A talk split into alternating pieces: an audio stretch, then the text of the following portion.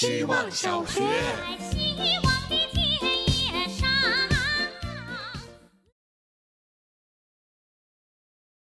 大家好，我是小俗物，今天向大家介绍酒道，一种偷酒的下酒菜。身为酒鬼十数年，头回认识这窃贼，咸、腥、臭。今天和小锅边深夜饮酒，胡点了一份盐腥乌贼。蘸料碟般大小，貌似鸭肠，我们暗暗嫌弃不够吃两口的。夹起一条，嚼上两口，死咸。随即一股腐烂垃圾的臭味充满口腔，带着后劲，大口喝酒也难消解。我们被臭到大笑，像两头专吃垃圾的怪兽。百度一查，这是日本经典下酒菜，用内脏腌制，又称酒道。它让人错觉喝的酒都被偷走了。为了如此可爱的形容，我们决定吃完它。你一条，我一条，分工明确，也没能消灭它。它突破了我对食物臭的认知局限，顺便拓宽了对鲱鱼罐头的想象。又一查，鲱鱼罐头对应的形容词是恶臭，把偷酒贼推到桌子角落。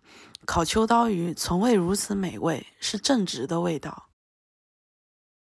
希望小学。大家好，我是小不点。今天坐车感慨，长途司机应该很容易进入心流吧？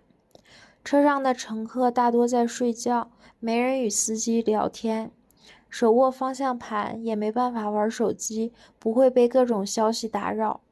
音箱里放着 DJ 版本的音乐，即便音乐在换，节奏一直不变。高速公路上，路边的风景也不过是从一片树林到了另外一片树林。这样的情况下，司机师傅心里在想些什么呢？或许就是什么也不想，平静地专注于眼前的一公里又一公里。或许已经浮想联翩了吧，已经做起了白日梦。不管怎样，我都觉得长途司机真的是一个带薪冥想的好职业。希望小学，大家好，我是小华酱。嗯，在二十多岁之前，我都是乖小孩。我遇到吻戏，我就会自己捂起眼睛；遇到无良商家，就算缺斤少两，也会忍气吞声；遇到插队，我只能心小声的在心里啧一下，因为我相信做坏小孩是没好果子吃的。虽然不知道好果子是苹果还是人参果，可是二十多岁之后。发现生活没有给我派箱苹果，或者是我想要的草莓，反而让我憋出了眼泪、烦恼和像感冒一样的难受。所以我不想那么好，不想成为大家都喜欢的老好人，那种戏份合在一起只有一分钟的人。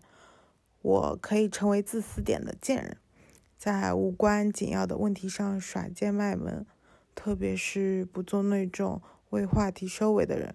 看起来有点像聊天框中的清洁工。至于还要怎么画，等我看完一百部青春疼痛电影再说。希望小学，大家好，我是小娟。我很爱挑礼物，它对我来说像画出一幅满意的画，先勾勒出大体，再钻进细节，调取对方的偏好，礼物的样子就慢慢清晰了。